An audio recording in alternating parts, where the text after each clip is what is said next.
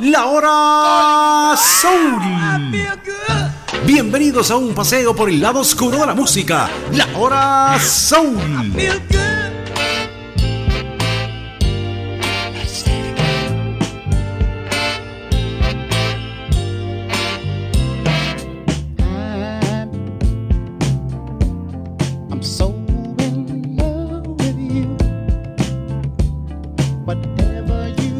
Hay canciones que uno liga el sonido con una época de su vida. A mí me pasa mucho con canciones, especialmente como esta de All Green, Let's Stay Together. Me hace recordar eh, los años 70, la mitad de los años 70, cuando nació la emisora Radio 1 y estaba uno con ese deseo y esas cosas de hacer, de vivir. Y esas canciones me transportan a aquellos buenos momentos, aquellos bellos momentos. Son sonidos que uno asocia a, la vida. A veces hay sonidos, olores, ruidos que forman parte de la vida de uno y ese falseto de Al Green me hace recordar los buenos tiempos de la hora soul. Así que dije, voy a dedicarme un buen rato para compartir con, con mis amigos de las redes parte de la historia de Al Green. En realidad se llama Albert Lernes Green y nació en Arkansas en 1946. Y bueno, contrario a tantos y tantos afrodescendientes, Al Green no salió de la iglesia para cantar en el mundo secular, sino que fue todo lo contrario. Tiene una vida bastante rara y ha manifestado en diferentes etapas que ha sentido las señales de Dios. La otra vez hablaba que Donna Summer a los 11 años había sentido un mensaje de Dios para cantar en la iglesia. Realmente comienza a cantar a los 9 años. Forma con sus hermanos The Green Brothers. Sus hermanos eran Robert, Walter y William. Y cantaban bien, cantaban bonito, pero el papá los descubre y les prohíbe cantar, especialmente porque uno de ellos oía, escuchaba música de Jackie Wilson, igual que Al Green. Y eran eh, pentecostales, o sea, una de las tantas ramificaciones derivadas de la palabra del Antiguo Testamento, con ciertas tendencias que son estrictas. Eso se refleja también en otras tendencias religiosas, pero Aquí el papá no le permite a Al Green seguir cantando y lo saca del grupo. Si usted quiere que un adolescente haga algo, prohíbaselo. Lo va a hacer de inmediato para llevar la contraria. Y eso fue lo que pasó con Al Green, sus hermanos y su padre.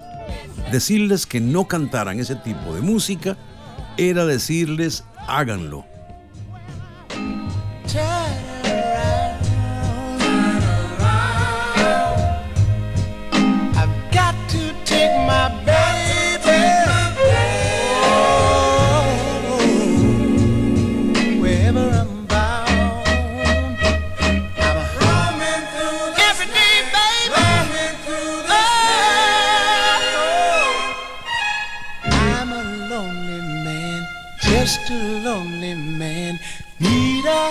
Con la negativa de su padre a permitirle cantar con sus hermanos y formar su propia banda, algo que tal vez pudo haber sucedido similar a los Jackson Five, pero no se dio. Así que con los compañeros de colegio deciden formar una banda y se hacen llamar Creations. Es un grupo que estuvo corto tiempo, fue su primer grupo y estuvieron por ahí intentando hacer cosas, pero fracasaron. A partir de 1969 comienza a llamarse Al Green y comienza a hacer trabajos y presentaciones en clubes nocturnos. En una oportunidad, mientras daba un show en el público, había una persona que era un destacado trompetista, un músico, pero además era vicepresidente de una compañía discográfica. Esta persona llegaría a ser muy importante para Al Green. Todavía en los años 70, Al Green estaba buscando y puliendo su estilo, algo que su buen amigo Willie Mitchell hizo hincapié en que lo lograra. ya que tenía una gran influencia de otros cantantes como James Brown, como Wilson Pickett y el mismo Sam Cooke. O sea, no había definido todavía un estilo y no había logrado sacar provecho de una cualidad que él tenía, que era el manejo de el falseto. Más o menos para 1970, después de un tiempo de estar trabajando juntos, eh, Willie Mitchell y Al Green, presentan al mercado musical un buen disco.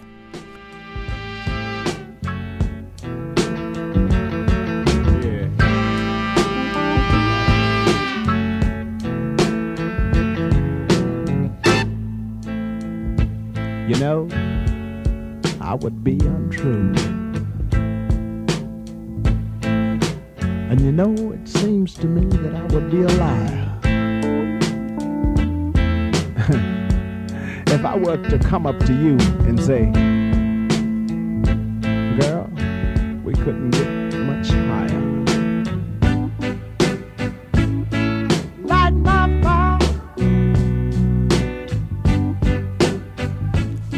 Este disco fue como la carta de presentación de Al Green diciendo aquí estoy, esto es lo que tengo, lo voy a compartir y ya había decidido y había pulido un gran estilo musical que le valdría grandes éxitos en su próxima producción musical que sería definitivamente el disco que le lanzaría a la fama y conquista de todas las listas de popularidad. Una característica en la producción de Al Green fue la combinación de sus propias canciones con covers de éxitos ya pegados. En los años 70 los programadores de radio preferían las canciones en sus versiones originales. De tal forma que las versiones de Al Green no llegaron a tener tanta popularidad como las originales. Ejemplo, Light My Fire, una canción original de los Doors y que únicamente para aquella época logró un cover con José Feliciano, pero que se desconocía el cover que había hecho Al Green. Por supuesto, con la tónica, el estilo y la calidad del rhythm and blues. Además de Light My Fire, también había otra gran versión de esa época. How Can You Mend a Broken Heart? ¿Cómo reparar un corazón roto? Que era el éxito de los Bee Gees y Al Green le puso soul a un tema de los Bee Gees. Cómo reparar un corazón roto. Versiones llenas de una riqueza interpretativa y de una constancia vocal en la calidad de un señor que llegaría a ser, además de cantante, un excelente predicador. I can think of when lived for my life. Was everything a man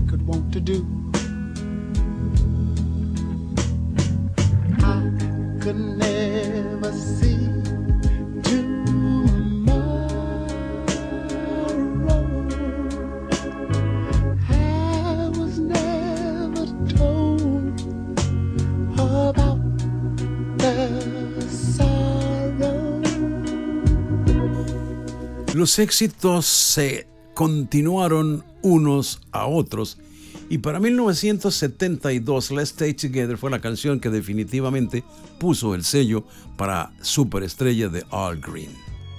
Realizó otras canciones, otras producciones y luego, por supuesto, pues, la conquista de las listas le llevó a tener un mercado mucho más amplio.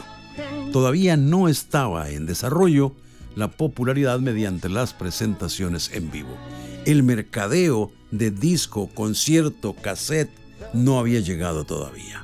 Los artistas se movían con presentaciones en salones de espectáculos y también mediante la venta de posters y artículos autoliquidables en sus presentaciones.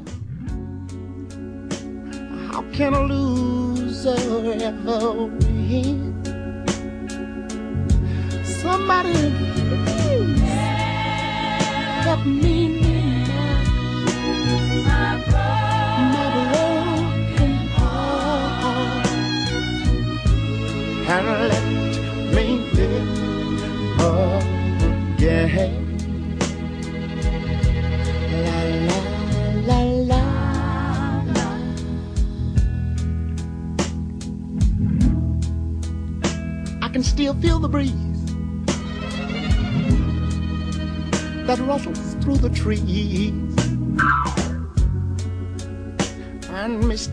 Las señales de Dios llegan de diferente forma. Y dicen que los que le aman a Dios, todo les viene a bien. En 1974 se dio una situación difícil en la vida de Al Green. Él tenía una relación sentimental con una mujer que era casada. En una oportunidad, estando en la casa, ella le pidió que se casaran. Él no aceptó casarse con ella porque ya ella era casada. Parece que Mary Woodson, que era el nombre de esta persona que tenía relación con Al Green, al verse rechazada por él en ese sentido, le echó un líquido caliente, hirviendo, y le quemó la espalda, los codos y tuvo que ser ingresado en un hospital. Sin embargo, él vio esto como un mensaje de Dios y lo canalizó como una señal. Decidió ingresar a la iglesia, la cual ya conocía por los fundamentos que tenía de su familia. Después de interpretar estas señales, él se eh, dedicó un poco más a la iglesia y lo ordenaron reverendo en la orden del tabernáculo pentecostal. A partir de ese momento continuó grabando música, pero ya mirando un poco más hacia el gospel, tratando de hacer algo más con su trabajo que fuera de alabanza a Dios. Las cosas comercialmente comenzaron a cambiar para Al Green. Y pasó lo que suele suceder con muchos artistas que anuncian que se dedican a seguir a Dios, a seguir un evangelio, y las ventas seculares comienzan a caer y desaparece poco a poco su popularidad. Para 1977 grabó el álbum The Bell Album, el cual fue bien recibido por la crítica, pero no tuvo la repercusión comercial que él tenía. Y para esa época también sufre un pequeño accidente, se cae, tiene que estar fuera de circulación un tiempo y nuevamente él entiende que hay otro mensaje que Dios le está tratando de hablar y de tratar con él. De tal forma que toma la decisión definitiva de grabar, cantar única y exclusivamente música gospel, cantar para Dios.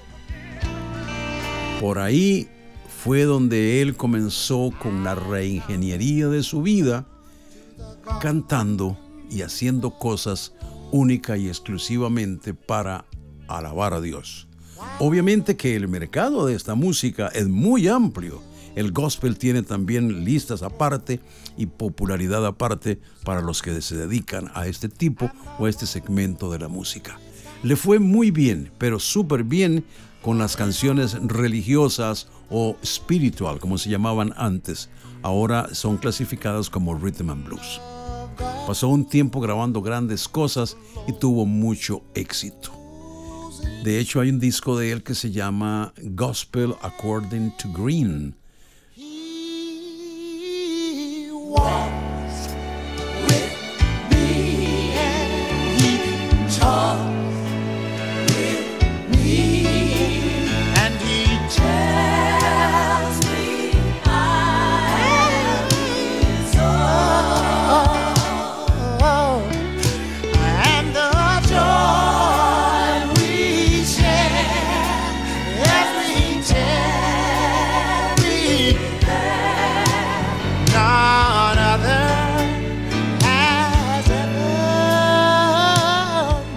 Los años 80 marca el regreso de Al Green a la música del rhythm and blues, la cual era su especialidad.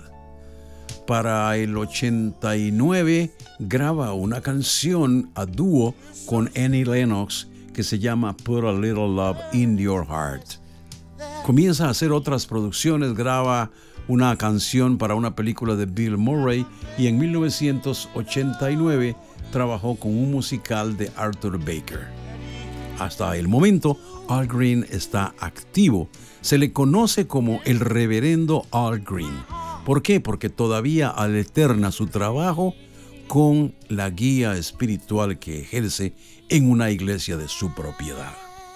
Cuando decidió dedicarse enteramente a la iglesia, muchos de los miembros de la iglesia se opusieron, de tal forma que él fundó una iglesia aparte, compró una iglesia y desarrolló un proyecto totalmente aparte. El mismo que todavía sigue vigente y que comparte su trabajo en la iglesia como ministro, como predicador, con las grabaciones que hace en las presentaciones que realiza.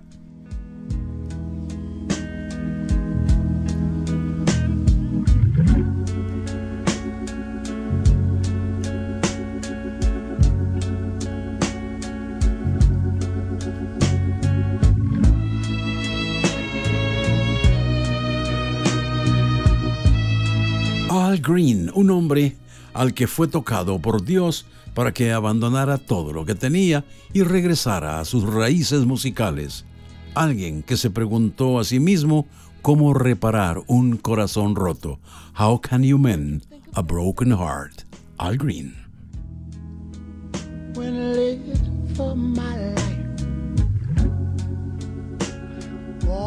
everything a man could want to do. Hey, Leroy! What? Your mama calling you, man. La hora Soul tenía que terminar así. Oh, I feel good. Hasta la próxima en otro paseo por el lado oscuro con música de La hora Soul.